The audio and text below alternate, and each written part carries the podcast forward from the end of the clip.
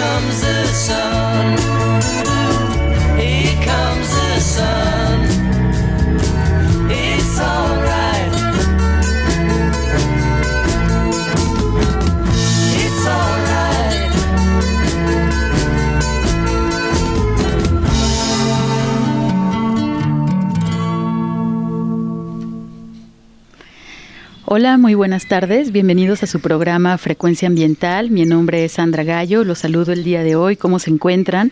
El día de sabadito, nuestro día preferido. Espero estén ya terminando sus labores, estén descansando, sacando todos sus pendientes. Y pues el día de hoy iniciamos con el grupo The Beatles, con esta canción que se llama Here Comes the Sun, una canción que es esperanzadora porque vamos a estar el día de hoy platicando acerca de un tema muy interesante. Recuerdan que hace un par de programas estuvimos invitándolos a un evento que se realizó aquí en la ciudad de Guadalajara, que fue el Foro de Medio Ambiente y Cambio Climático. Bueno, ese evento ya sucedió aquí en nuestra ciudad y el día de hoy queremos platicarles acerca de todos los contenidos, de si se llegaron acuerdos, eh, pues todo lo que estuvo sucediendo en estos dos días. Entonces de ahí que iniciamos con esta canción. Les recordamos que estamos transmitiendo desde Jalisco Radio para toda el área metropolitana de Guadalajara a través del 96.3 de frecuencia modulada y del 630 AM. Queremos saludar también a quienes, nos escuchan en Ciudad Guzmán en el 107.1 de FM y en la costa de Puerto Vallarta a través del 91.9. Saludos a las regiones de Jalisco que nos escuchan, también a quienes nos están sintonizando a través de su teléfono inteligente, a través de www.jaliscoradio.com, en donde nos pueden escuchar desde cualquier lugar que tengan señal, pues ahí estaremos acompañándolos. También quiero recordarles nuestras vías de comunicación. Pueden llamarnos al 3030 8250 de lunes a viernes de 9 de la mañana a 5 de la tarde, pero también pueden contactarnos vía Twitter en arroba semadethal y también a través de nuestra página de Facebook, Secretaría de Medio Ambiente y Desarrollo Territorial, que este evento del que vamos a platicar el día de hoy se estuvo transmitiendo en vivo a través de nuestra página de Facebook y las sesiones quedaron grabadas ahí, entonces lo que vamos a abordar el día de hoy, los temas, pues pueden ver las pláticas, las conferencias, este, los paneles que tuvimos en su totalidad a través de la página de Facebook de la Secretaría de Medio Ambiente y Desarrollo Territorial para que los consulten eh, queremos escuchar de ustedes, también pueden comunicarse con nosotros. Y pues les comentaba, el día de hoy tenemos a un par de invitados que estuvieron pues en toda la organización de este evento, que traen todo el tema súper claro y todos los resúmenes de lo que estuvo sucediendo. Eh, quiero dar la bienvenida a Sofía Hernández Morales, quien es directora ejecutiva de Transversalidad y Gobernanza Territorial. Bienvenida. Gracias, Sandra. Buenos días a todo el auditorio. Gracias. Eh, también nos acompaña Marco Berger García, quien es director de planeación y bueno, ambos están en la Secretaría de Medio Ambiente y Desarrollo Territorial. Bienvenidos. Muchas gracias, Sandra. Encantado de estar aquí. Muchas gracias a ambos. Pues sí, como les comentábamos, creo que nuestro auditorio este recuerda esta invitación que estuvimos haciendo hace un par de semanas y este foro fue bastante nutrido, tenemos mucha asistencia y yo creo que podemos empezar porque vimos muchísimas cosas, muchos temas. Entonces, ¿qué les parece si comenzamos con el contenido? ¿Qué fue lo que sucedió? El título del evento fue Foro de Medio Ambiente y Cambio Climático. Ustedes saben este tema, bueno, es muy necesario ya socializarlo, platicarlo con ustedes, eh, llevarlo más allá de las oficinas gubernamentales o incluso de las de los eh, laboratorios académicos, porque es algo que nos está impactando ya día a día, o hace mucho frío, o hace mucho calor, o nos cae una tormenta enorme, o tenemos incendios. Entonces, todo, toda esta temática este, se estuvo abordando. ¿Quién quisiera? Sofi. Sí, bueno, otra vez buenas tardes a todo el auditorio. Estamos muy contentos de estar con ustedes, no por platicarles del foro en sí mismo, sino porque todo lo que ahí se dice y lo que ahí se acuerda tiene una consecuencia y tiene un impacto. Entonces, estamos contentos de decirles así como la numeralia, se preregistraron más de 500 asistentes, ¿no? Aunque a la vez teníamos siempre lleno los 300 asistentes que teníamos de cupo. Tuvimos cinco conferencias magistrales, 12 paneles temáticos y cuatro talleres, pero realmente lo importante es el contenido, los temas que ahí se trataron, el impacto que esto tiene. Asistieron, por supuesto, muchos estudiantes, ciudadanos interesados, muchos académicos, especialistas, eh, activistas, ¿no? Que traen esta agenda en medios, en redes sociales. Y además de todo lo que ustedes podrán ver, como dijo Sandra, en los videos grabados del evento, ocurrieron cosas muy interesantes en los pasillos, en la comida. El networking que se hace ahí es muy interesante. Ojalá que en, en próximas ediciones también nos puedan acompañar, porque sí se escuchan cosas interesantes y se puede avanzar mucho en esta agenda y en sensibilizarnos como ciudadanos. Entonces, digo, creo que la idea era platicarles un poquito de las cinco conferencias magistrales que tuvimos y ya después pasarnos también a los paneles. Tuvimos dos conferencias más como de apertura, como de temas más generales que luego daban pie, eran como temas sombrillas a los que luego se veían en los paneles. Una de ellas fue la del desarrollo sustentable en México que nos acompañó Enrique Provencio, que vino desde la Ciudad de México. Él es investigador de la UNAM y también es miembro de CEIBA, que es el Centro Interdisciplinario de Biodiversidad y Ambiente. Y él, bueno, trae así todo el análisis y los datos, pero de una manera como explicada muy fácil, que nos dejó conclusiones importantes. Una de ellas es este análisis de las tendencias. Por un lado, el tema de cómo en México se ha venido invirtiendo menos en todo el presupuesto verde, en las instancias que tienen que ver con medio ambiente y tal, o sea, eso ha ido bajando, pero hay también una, una este, tendencia muy esperanzadora y que la vemos en eventos como este foro, que es que cada vez la gente está más sensible, más interesada y participa más. Y además se está preparando en este tema. Entonces la comunidad de investigadores, de especialistas, de funcionarios públicos cada vez más capacitados, de activistas que no nada más están sensibles a los temas, sino que conocen los temas y traen propuestas muy articuladas, es cada vez mayor. Entonces podemos hacer frente a todos estos retos ambientales y climáticos que tenemos por delante con estas capacidades y con esta sensibilidad de la gente. Yo agregaría a esa extraordinaria exposición del doctor Provencio, presentó unas gráficas muy interesantes sobre una encuesta mundial que realiza Gallup sobre la problemática ambiental y cómo la ciudadanía reacciona ante ella en todos los países del orbe. Y es muy interesante ver que hay ciertos picos ¿no? en los últimos 20 años, donde se ve que hay un gran interés por los temas ambientales, por ejemplo, en este año con con la cumbre de Nueva York y todo el fenómeno que ha habido alrededor de, Greta, ¿no? donde las redes sociales se involucran, la ciudadanía, ahora con los medios de comunicación, y estamos justamente en un pico. Pero también es preocupante a veces ver que después de esos picos viene un aletargamiento, ¿no? Ya falta esa energía que, ese momentum que inicialmente eh, se presentó, no, no se mantiene, y es ahí donde está el reto para este tipo de, de foros y de alianzas, ¿no? Para lograr mantener ese, esa energía para mantener la agenda ambiental muy arriba.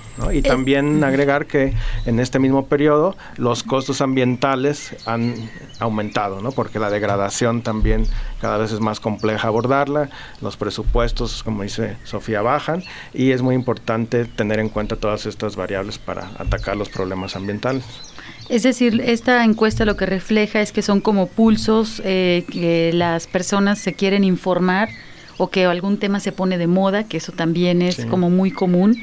Entonces aquí lo que les invitamos es justamente por eso eh, abordamos estos temas desde fuentes oficiales, porque también sabemos que alguien puede hacer un meme y se hace viral, pero la información no necesariamente es oficial, no es fidedigna.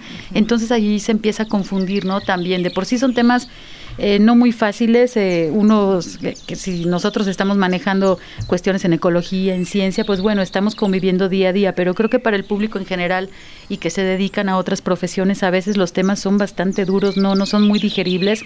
Entonces sí es importante eh, pues invitarlos a que se acerquen a las fuentes oficiales para que justamente tengamos, bueno, estos pulsos de que la gente quiere estar informada, pero no nada más cuando se quema el bosque o cuando viene la tormenta y tenemos las inundaciones y los deslaves, sino a lo largo de todo el año están sucediendo diferentes eh, situaciones, ¿no? Entonces tenemos que tenemos que estar informados y ahí tenemos un liderazgo a nivel internacional con el INEGI, con el INEC y con Semarnat en cuanto a datos y estadísticas oficiales, no solamente para la comunidad académica, sino para la sociedad civil en general.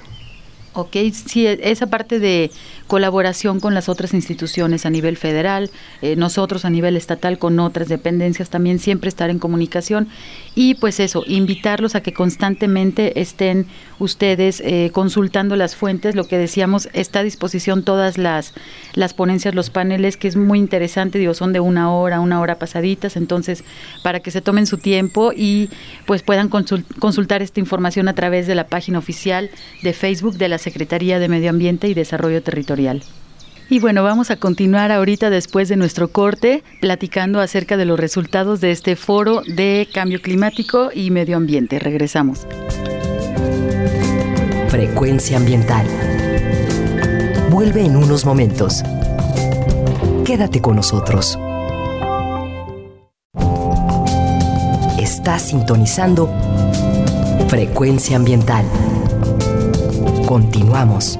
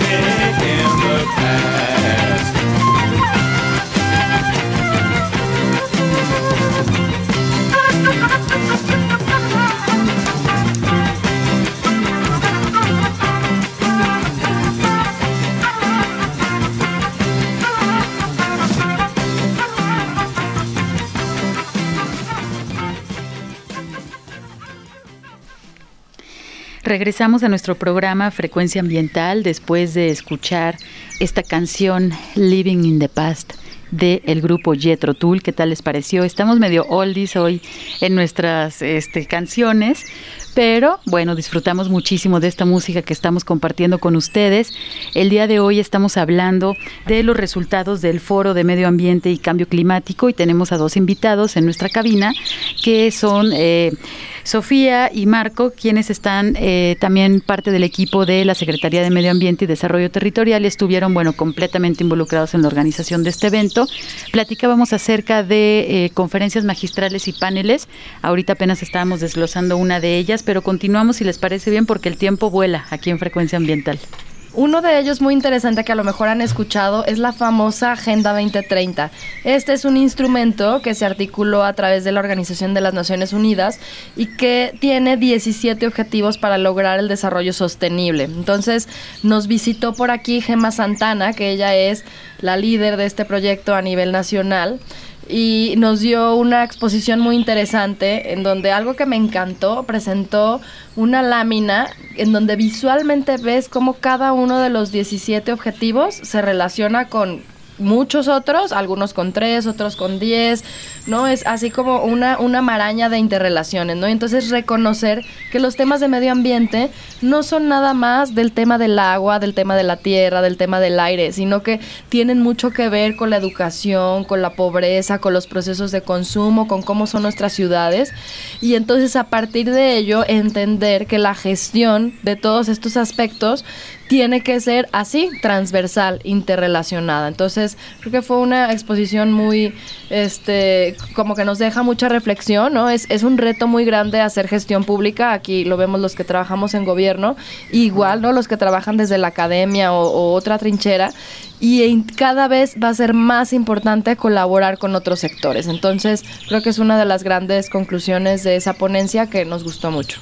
Y también en esa misma ponencia eh, llamó mucho la atención el hecho de que subrayó que esa agenda diferenciada que por muchos años se manejó como lo social, lo ambiental, lo económico, la famosa política de triple dividendo, que le dio la vuelta al mundo, ahora sigue vigente, pero es más importante las interfaces, ¿no? Como en un contexto de gobernanza ambiental o territorial, cómo hacemos para encadenar esos tres grandes bloques sin que sean sectoriales o de manera aislada. Entonces fue un gran mensaje y también nos dio un, diagnóstico de cómo vamos en la implementación de, esos ODS a cinco años de, su instauración y los resultados son mixtos totalmente, ¿no? Hay, hay algunos ODS como el, de pobreza, que parece que no vamos tan mal, aunque siempre va a ser un reto formidable, pero en otros sí presentamos algunos rezagos como el 17, ¿no?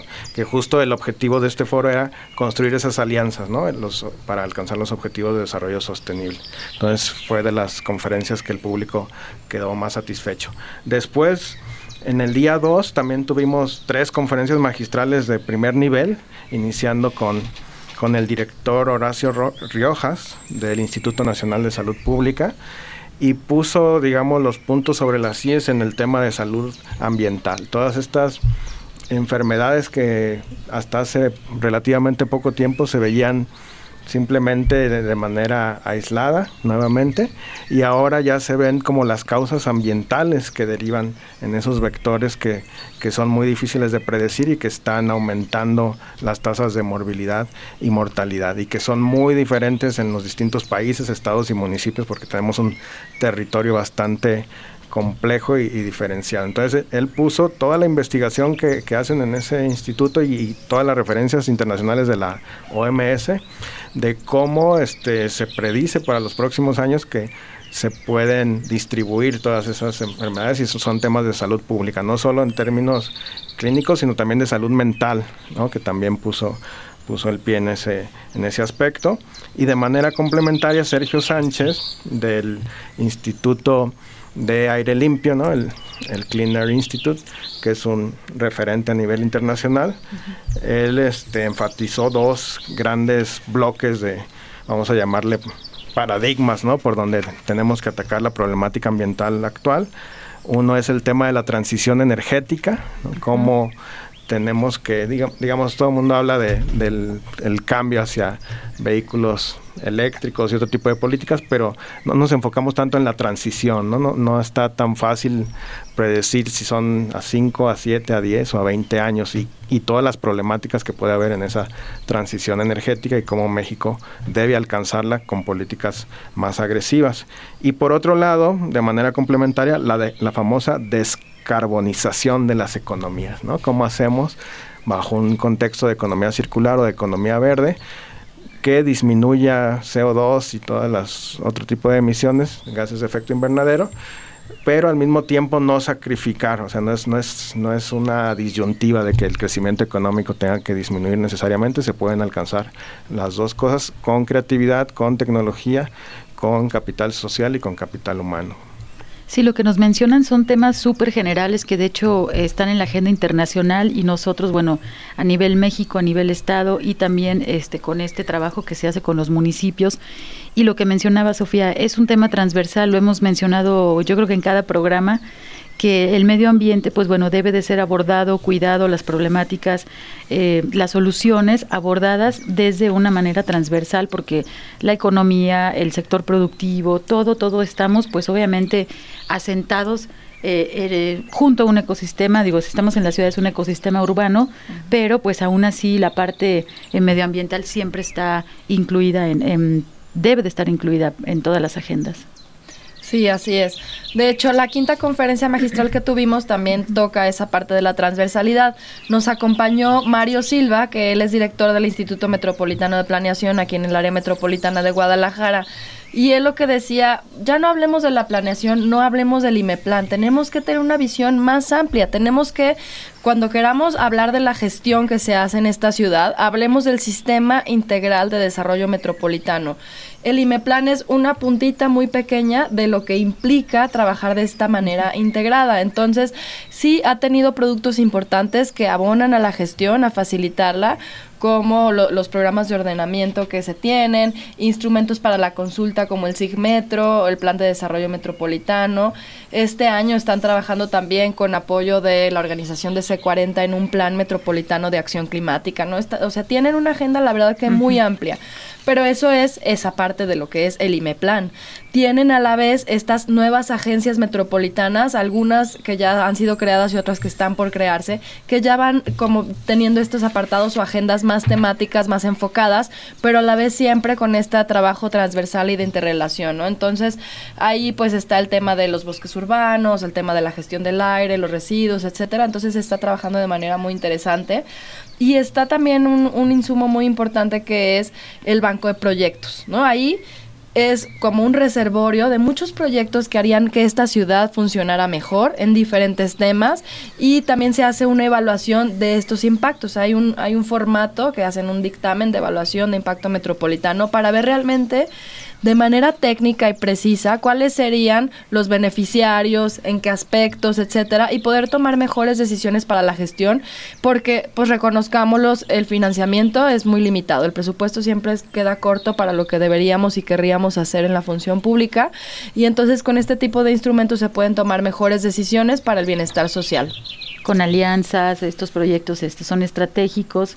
Como dices, obviamente hay una evaluación ¿no? de un grupo técnico, entonces realmente eh, para en su momento conseguir financiamiento y, y, como lo menciona Sofía, pues que todos podamos vivir este, en una ciudad un poco más funcional. Bueno, recuerden, siempre va a haber problemas. Tenemos que ya alrededor de 7 millones de habitantes aquí en el área metropolitana de Guadalajara. Somos la segunda ciudad más grande de México.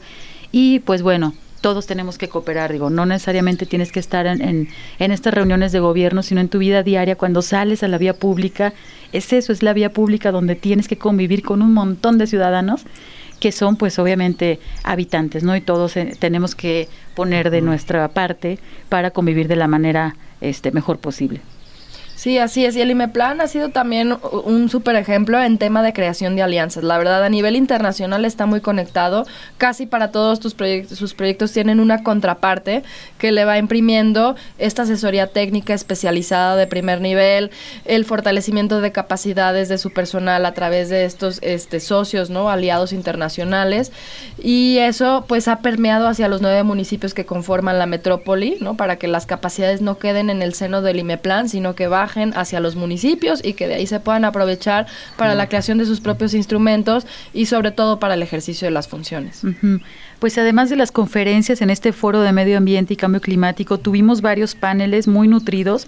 Eh, la dinámica de los paneles, bueno, fue variada, pero básicamente había varias personas exponiendo al mismo tiempo y después se abría la ronda eh, a los asistentes, la ronda de preguntas. ¿Nos quieren platicar acerca de los paneles que sucedieron el primer día? Por supuesto, Sandra. El primer día tuvimos eh, de manera simultánea dos paneles. El primero tiene que ver o tuvo que ver con mercados, energía y cambio climático. Y ahí se puso en el centro de la discusión con especialistas de la academia, de la sociedad civil y de estos brazos técnicos como Carbon Trust, el tema del mercado de emisiones en México. Es un tema que se ha discutido mucho, así como el del impuesto al carbono, porque son temas que a nivel teórico este, son muy socorridos y se han implementado en algunas partes del mundo y luego se quieren replicar. El problema es que en ese ejercicio de, de digamos, de escalamiento o de adaptación a otros contextos, a veces las cosas no funcionan tan bien. Entonces fue justo lo que mencionaron. En enero México va a iniciar un piloto para ver con algunas empresas la generación de un mercado de transferencia de estos bonos de carbono a nivel nacional y a mediano plazo, que era el, digamos el meollo del, de este panel, cómo podríamos hacerle para que esa política bajara a nivel estatal e incluso a nivel municipal, ¿no? para que no se quede únicamente en Ciudad de México, por ejemplo, ¿no? que es fundamental, pero también es importante la cobertura territorial. Y de manera paralela, en, en el otro salón, había una discusión muy interesante sobre la gobernanza territorial, las multicitadas juntas que hemos tenido aquí en Jalisco en los últimos 20 años, las juntas intermunicipales de, de medio ambiente, pero también tuvimos la experiencia de Yucatán con otra junta intermunicipal que ya tiene varios años en, en, el sur de México y hubo un intercambio de experiencias muy interesantes entre Jalisco y Yucatán. Y también estuvo la directora del proyecto de resiliencia del PNUD, la maestra Sofía Alarcón, me parece, donde se dio el, intercambio de, de, ideas y de experiencias para cómo podemos hacer para intercambiar esas buenas prácticas de manejo territorial de abajo hacia arriba. Y la conclusión fue que ya se encuentran en un punto de inflexión, digamos, ya no son nuevos estos esquemas, pero sí están entrando a una nueva etapa de consolidación de la gobernanza para buscar fondos y para buscar políticas transterritoriales. Entonces es un camino todavía largo, pero van en una excelente posición y son referente a nivel nacional e incluso internacional. Perfecto, pues como lo escuchan, se, se manejaron muchos temas técnicos grandes este, de agendas internacionales en las cuales, pues bueno, estamos nosotros trabajando en la agenda estatal a través de la Secretaría y los invitamos también a que consulten estas ponencias, estos paneles que están quedaron grabados en la página oficial de la Secretaría de Medio Ambiente y Desarrollo Territorial en nuestra página de Facebook. Ahí pueden, porque ahorita, pues obviamente en esta hora el tiempo se va volando y solamente les estamos dando una probadita de lo que estuvimos eh, presenciando el día 7 y 8 de noviembre pasados. Veo aquí también eh, hubo un panel de perspectiva de género donde nos acompañó la secretaria Fela Pelayo. Estuvieron, pues bueno, eh, personalidades que son las cabezas de, estas instituciones en las cuales están completamente eh, pues abordando los temas, ¿no? Nos pareció muy interesante lo que comentaba Sofi, pues teníamos este sala llena, afortunadamente hubo mucho interés en, en el desarrollo de estos eventos, agradecemos la presencia de todas las personas, como decíamos, público en general, estudiantes, eh, incluso veíamos ciudadanos nada más este que llegaban a, ver ciertas ponencias, pues interesados, ¿no? Muy interesados en todos estos temas que se estuvieron exponiendo. Tenemos este bueno otros paneles que nos quieran platicar. Bueno, nada más en el que mencionabas de la perspectiva de género. Siempre escuchamos mucho de la vulnerabilidad, ¿no? Y ay, cómo las mujeres son vulnerables y tal, y ese ya es un discurso que cansa. Y entonces aquí lo interesante es ver el potencial que tienen las mujeres y los hombres, ¿no? Desde sus diferentes capacidades y, fortalezas en cada género para poder sacar adelante, pues, los retos que vienen. Y, y, digo, esto en el contexto del cambio climático, pues, es muy diverso, ¿no? Algo que está mucho, muy presente, ¿no? En los estudios y estadísticas es que las mujeres somos al final quienes hacemos más uso y gestión de los insumos, como, por ejemplo, acarrear el agua al hogar, dar la comida y el uso de la energía que se utiliza también en el hogar y por tanto en suma en las ciudades está a cargo más de las mujeres. Entonces hay una gran oportunidad de que sensibilizando con esta perspectiva de género se pueda avanzar mucho en el uso eficiente y, en una mejor gestión. Y eso, por supuesto, nos va a dar avances en el contexto de adaptación ante el cambio climático,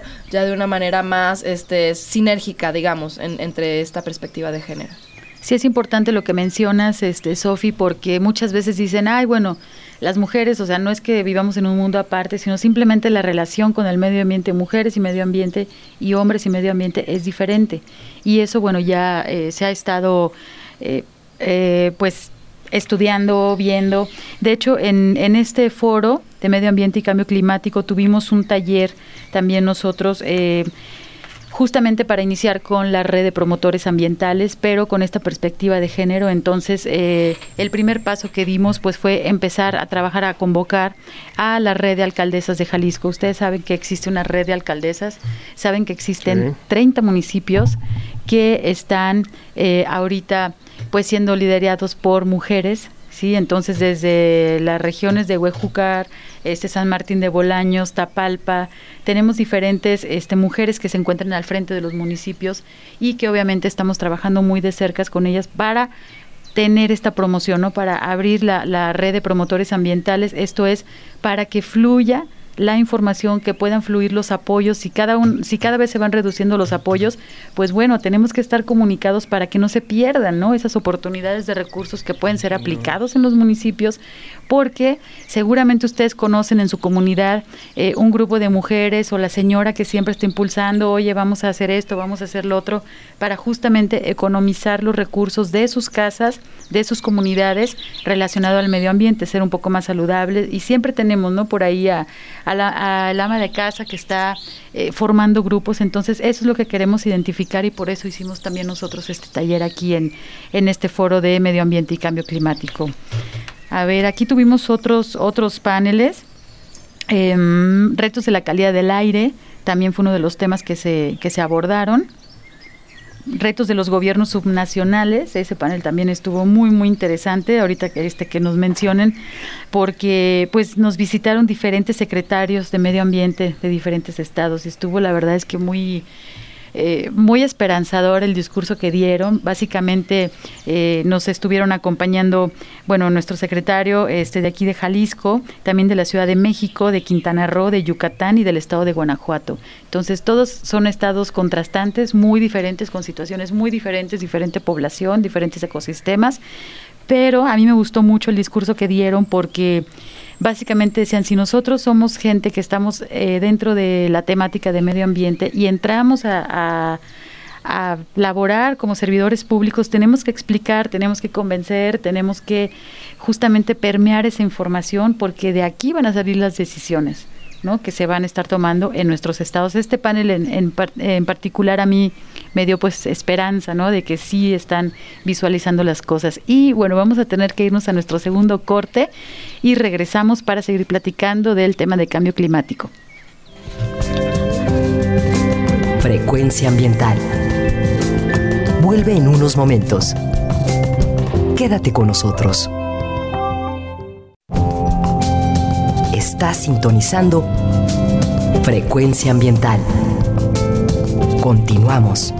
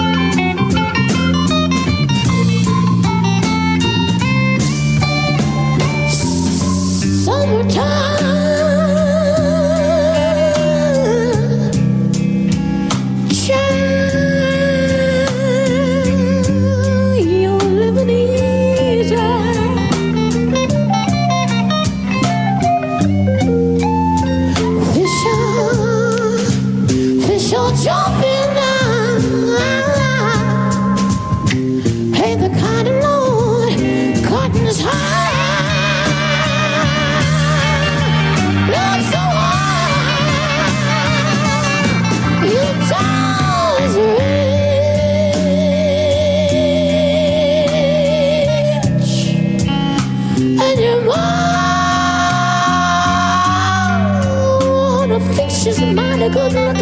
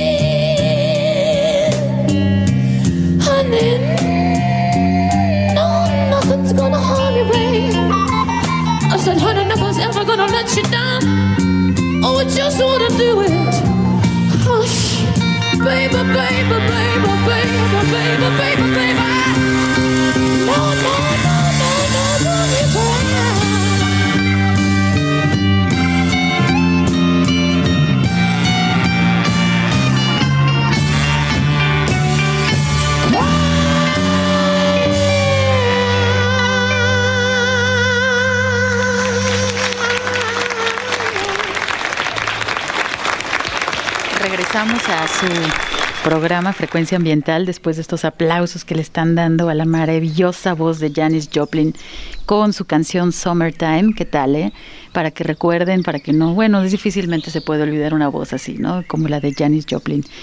Y bien, pues estamos en el último bloque de nuestro programa platicando acerca del Foro de Medio Ambiente y Cambio Climático que se realizó los pasados 7 y 8 de noviembre, en donde tuvimos eh, pues una presencia muy interesante de diferentes especialistas para abordar estos temas. Estábamos platicando en un principio de las conferencias magistrales, ahorita estamos ya abordando los temas de los paneles. Eh, tuvimos por ahí otro de los paneles, Marco, que tú estuviste por ahí relacionado, un panel muy interesante que es el de gestión de los conflictos socioambientales. Sí, justo fue uno de los que cerraron en el día 2 y causó mucha expectación y también este, no desentonó de todos los demás que estuvieron de primer nivel y se dio la discusión en torno a todos estos conflictos que han emergido en los últimos años en, a nivel mundial, ¿no?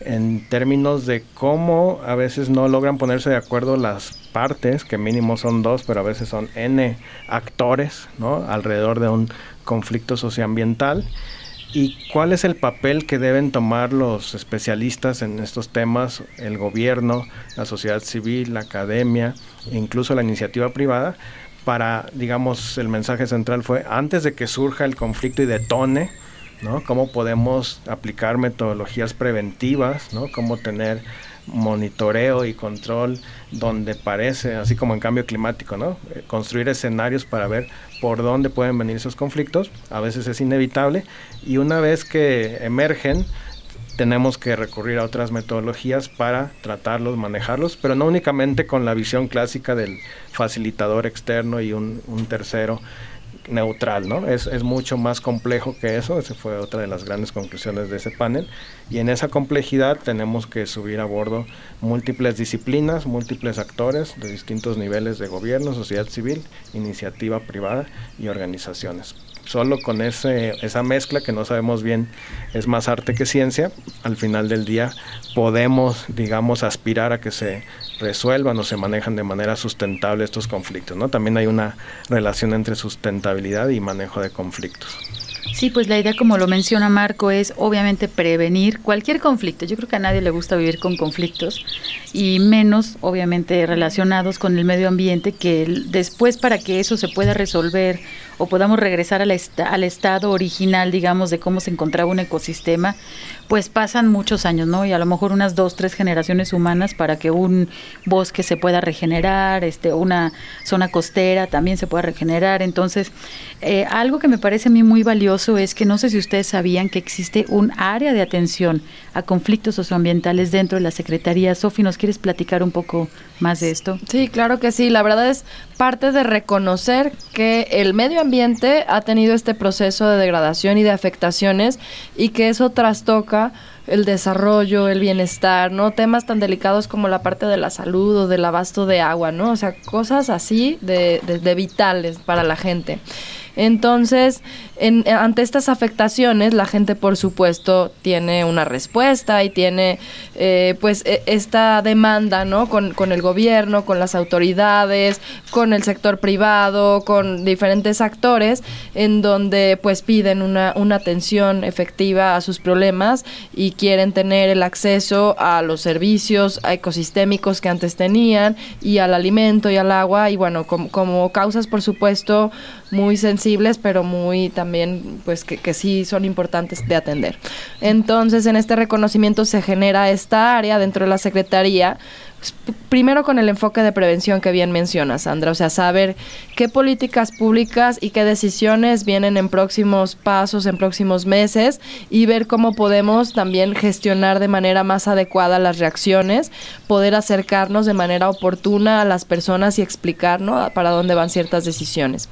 Cuando son conflictos que se ocasionan por terceros, como el tema de- del sector privado en particular, ¿no? El desarrollo que, que va ahí generando esta degradación de los ecosistemas y la pérdida de, de calidad, ¿no? En el agua, en otros este, recursos naturales. También se generan estos procesos de atención partiendo desde la escucha, de generar los espacios, de poder avanzar hacia un diálogo y de cada vez de manera más adecuada integrar ¿no? todas las demandas y las propuestas que tiene la ciudadanía en las decisiones que se van tomando para tener una gestión más integrada.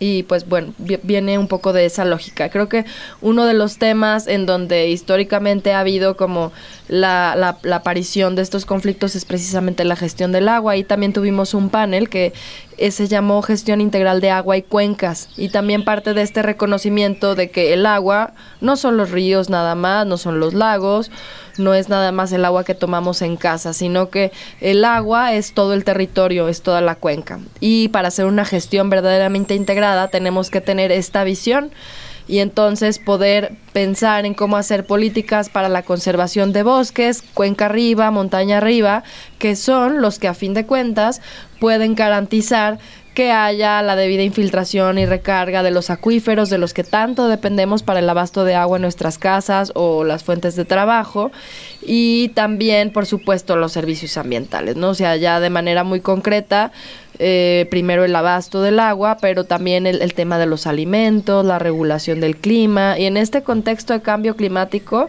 es cada vez más relevante estos, estos servicios que tienen que ver con la contención, con cómo ser este, este amortiguador, ¿no? Ante los huracanes, las tormentas, este, los incendios, todo lo que a lo mejor ocurre de manera natural, pero que se ha venido grabando en en intensidad y que por supuesto sus impactos también son cada vez más amplios. Entonces en este panel tuvimos expertos, por un lado en agua subterránea, otros en calidad del agua, otros en la gobernanza, ¿no? Porque este ejercicio es también cada vez más relevante.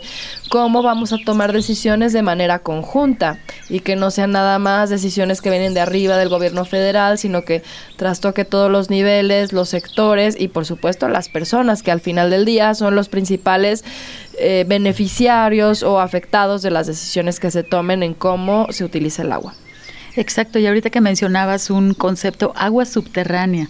Yo que, que estuve presente también en ese panel me pareció muy interesante porque como dices, no nada más son los ríos o los lagos o el agua superficial que estamos acostumbrados a ver, sino por abajo están los mantos freáticos eh, y son parte de nuestro territorio y no los vemos. Eso obviamente se estudia de diferente manera, este, para ver a través del suelo, ¿no? Las profundidades, pero pues es agua que corre, ¿no? Ustedes habían imaginado, eh, las personas que nos están escuchando, pues la cantidad de agua subterránea que corre por nuestro territorio, hacia dónde va, este, de dónde viene, cuánto estamos aprovechando, pues bueno, es parte de la información que pueden consultar en las grabaciones que tuvimos eh, de este foro y que están disponibles para quien quiera visitarlas a través de la página de Facebook de la Secretaría de Medio Ambiente y Desarrollo Territorial. Hubo también otro panel muy interesante que justamente abordó el tema de territorio, agro, agrobiodiversidad y patrimonio biocultural. Pues bueno, como saben ustedes, toda la zona norte, eh, pues tenemos todavía eh, una parte cultural muy fuerte, tenemos eh, esta, este territorio indígena, que, de lo cual nos sentimos muy orgullosos, pero pues también hay que trabajar mucho con ellos para ayudarles, son de las, de las regiones que más pobreza presentan, justo lo que comentábamos hace rato, y estuvieron, este, por ejemplo, el director del paisaje biocultural, este, un, un especialista en agrobiodiversidad de la CONAVIO, que nos estuvieron visitando, pero también de la Comisión Estatal de Derechos Humanos, y también tuvimos a eh, una representante de la etnia wixárika y pues ellos hablaban eh, obviamente de cómo eh, conciben la naturaleza, que sabemos que hay ciertos elementos sagrados que a lo mejor a nosotros eh, nos pasan por alto, ¿no? Pero, pero parte de, nuestras raíces aquí en Jalisco y en México, pues uno es la, biodiversidad, ¿no? La, riqueza biológica que tenemos, pero también la riqueza cultural. Entonces, a mí me pareció muy interesante, bueno, uno que, que eh, la señora Alma Elisa Ramírez expresó en su idioma, traía ella a una intérprete y pues eh, estuvieron exponiendo las ideas de cómo elementos naturales como el venado, ¿no? como el jicuri, que es este cactus, el peyote, el maíz, como son elementos sagrados, pero aparte son elementos que están en riesgo, ¿no? por el mal manejo de los recursos. Entonces fue alguno eh, de los de los paneles que también pueden consultar ahí. Eh, están las grabaciones completas.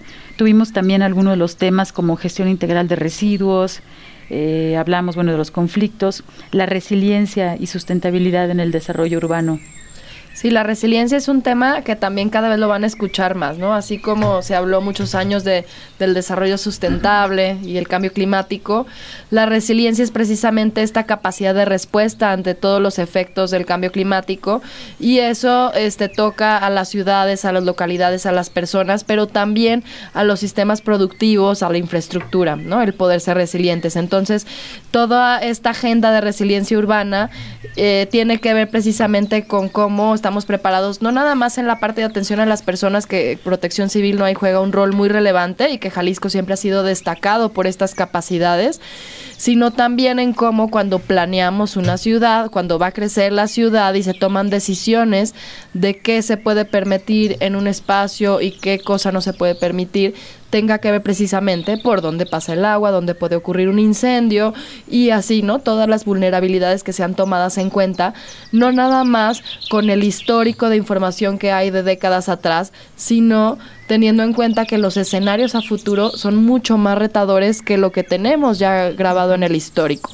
Eso en cuanto a, por ejemplo, cantidad de lluvia que cae en un día, a lo mejor en el promedio de las 24 horas es lo mismo, pero antes caía la misma lluvia en dos horas y ahora cae en 10 minutos. Entonces la capacidad de escurrimiento y la consecuente inundación y afectación a viviendas, al sistema de transporte público, a centros comerciales y bueno, muchos ejemplos que a lo mejor ahorita se les vienen a la memoria por ahí las fotos de portada de, de los periódicos, ¿no?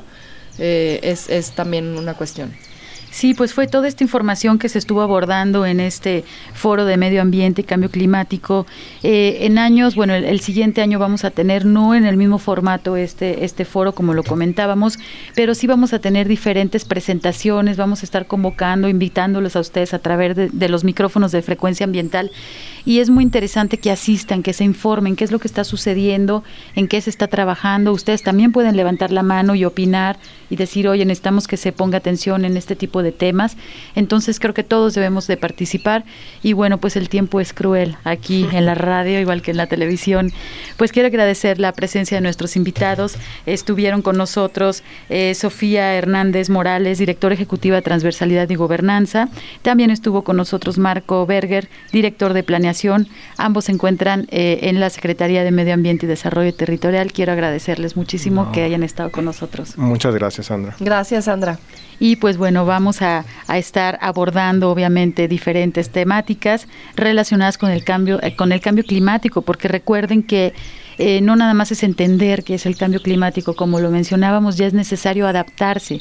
Tenemos herramientas ya que están al, a la disposición de nuestra mano. Podemos entrar también a ver algunos mapas, ya tenemos todo el mundo ahí este, estas herramientas, ¿no? Que podemos ver mapas en tercera dimensión, en dónde están localizadas nuestras casas. Entonces también es responsabilidad de nosotros, ¿no? Asomarte, dónde vives, más allá de tu cuadra, este, de tu colonia, pues que veas, que explores y que entonces puedas saber qué tipo de, de situaciones, por ejemplo, con una lluvia pueden suceder. Pero bueno, eh, agradecemos muchísimo su escucha, los esperamos la semana aquí en Frecuencia Ambiental. Por hoy ha sido todo en Frecuencia Ambiental.